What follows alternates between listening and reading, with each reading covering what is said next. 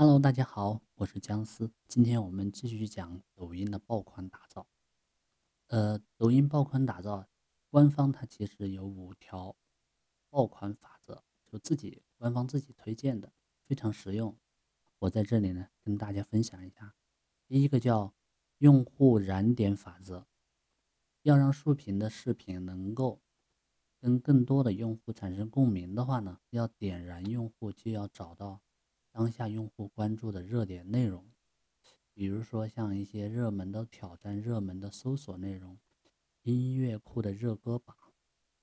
这个呢是打开抖音以后，点击热门或者是推荐，就能看到抖音热搜目前有哪些内容，而且你也可以点查看热搜榜，看具体的详细的内容。所以说呢，就。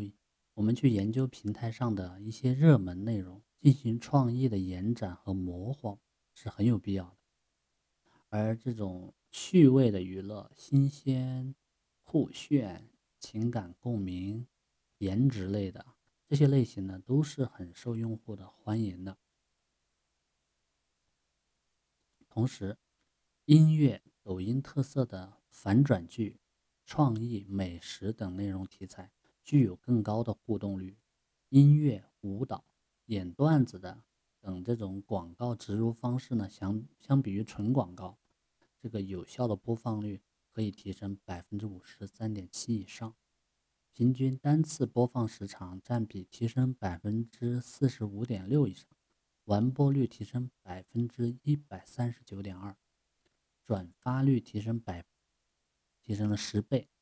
评论率呢提升二十三点九倍，可以看到啊，生活化、娱乐化的选题是更符合竖屏平台的语境和用户的偏好的。另外呢，可模仿的内容也更容易激发用户的扩散，成为爆款。比如说之前的什么挑战不协调舞啊、大广赛短视频挑战赛呀等等，这些都是容易被模仿的。在抖音上面，动作、舞蹈、剧情、音乐都是可以被模仿的元素。最终的目的就是实现内容的自发性裂变增长，然后成为一个爆款。嗯，比如说简单易学的舞蹈、朗朗上口的歌曲、反转剧情等易传播、易被模仿的创意元素，都能够引发用户的主动参与。第二个场景原生法则，呃，有一项研究发现啊，当一款产品的展示实际应用的时候，更有可能引起消费者对该品牌的兴趣，并增加购买意向。这一点呢，对想做广告推荐的呃朋友来说是非常有用的。然后，抖音的官方数据它也显示。展示产品生活场景的广告内容，相比于促销广告点击率上提升了一点三四倍。以人物作为生活场景展示的广告创意，相比于没有人物的广告创意点击率又提升了百分之七十一点四。这个让我想起了前一段时间看过的一篇一篇文章，呃，就说的是一个大学生在大大大。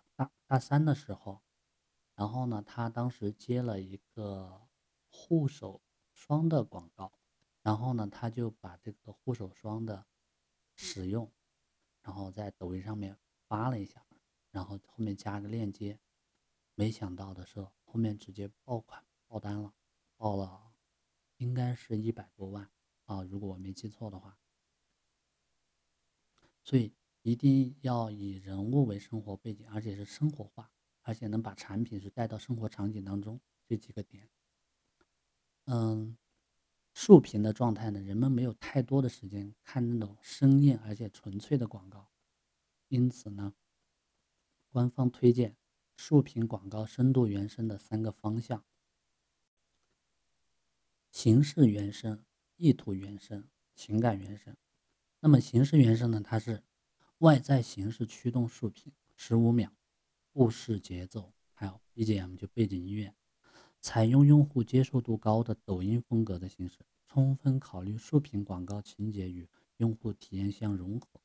意图原生呢，就是内容生产方式驱动翻转、炫技、酷炫，然后它是以洞察用户的真实意图为基础，创作能满足实切实需求的广告内容。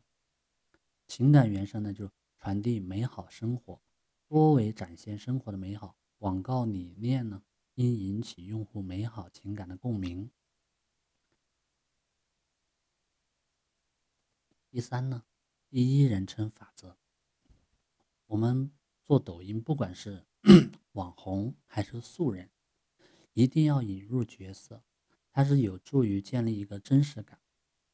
用第一人称呢，更能增加连接的深度，就是让刷抖音的人知道你这边是一个真实的人，所以他会更容易跟你建立连接，就建立这种信任关系。帅哥美女真人出镜的视频会获得更高的关注，而且会带来更深入的一个广告触达。包含明星、达人的广告创意，有效播放率可以平均提升百分之六十。同时，使用第一人称的表达，相比于其他的，比如说第三人称或者说没有人的这种表达方式来说，在点击率上平均可以提升百分之三十五，有效播放率可以提升百分之二十一。平均单次播放时长占比要提升百分之二十八。那么第一人称主要是有哪些点呢？有哪些表达呢？我是谁？我有什么样的个性？我有什么故事？为什么我要和你讲这个故事？然后有一个鲜明的特征、真实的场景、动人的故事、关联性、原创性、震撼力、情绪放大、个性展现、价值主张。所以和微博、微信一样，做抖音同样需要打造有个性的真实品牌人格化形象，以及第一人称的表达方式，和用户去互动与沟通。说白了就是说，要让你一定要体现出你是一个真实的人在那儿，而不要想办法去抽象出来做一个呃就不真实的，千万不要做成那那种不真实的感觉。第四呢，叫黄金时间法则。广告长度与消费者单次观看视频广告完播率呢有显著的关系。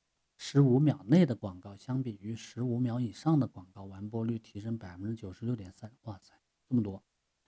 转发率和评论率分别提升三倍到五点四五倍。更高的完更高的完播率能够帮助广告主更完整的传播信息。抖音官方认为啊。真的好的广告应该是能在五到七秒内就抓住用户的眼球，而且能够吸引用户花上所有的时间，十几秒或者几秒的时间把它看完。也就是说，我再总结一下，广告呢就尽量建议在十五秒以内啊，你的视频拍在十五秒以内，而且在五到七秒内呢就能把用户的眼球吸引住，让他不要划走。而且这五到七秒的吸引能让他把剩下的十几秒的内容全部看完，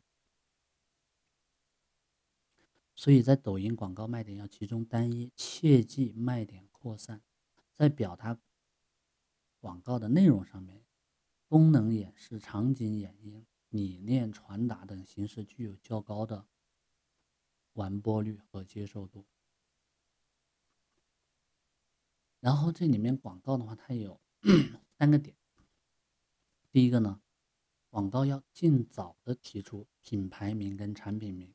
广告呢要告诉受众能得到的利益点。广告中需要重复品牌名。产品卖点的单一表达什么意思？就是只寻找一个最突出的卖点，尽可能深入的去传达给用户。例如，音箱品牌强调保鲜，汽车品牌。强调安全，场景化单一诉求，越细分越具体，越单一的生活场景或者使用场景，越能让用户快速的记忆。小场景往往更能快速的传递大需求。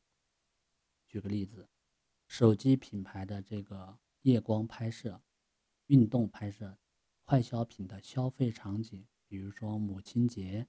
汽车品牌的户外旅行或者都市应用场景等等，单一的诉求。第五个是智能优化的法则，这点其实说的就是抖音的个性化推荐，打破传统的看到、注意、兴趣、搜索、行动这个营销的路径，直接通过智能推荐形成高效的触达。因此，最关键的来了，内容标签和标题就显得至关重要。如果没有好的标题和标签去提高辨识度，即使内容情节不错，吸引用户的几率也会大大的降低。标题和标签的设置要明确两个目的：第一个要激发用户点击，第二个要获得更多的流量推荐。需要在标题摘要。关键词以及详细描述上合理的设置关键词，像佛系青年、油腻中年男、中年少女等，一度都成为了热门标签。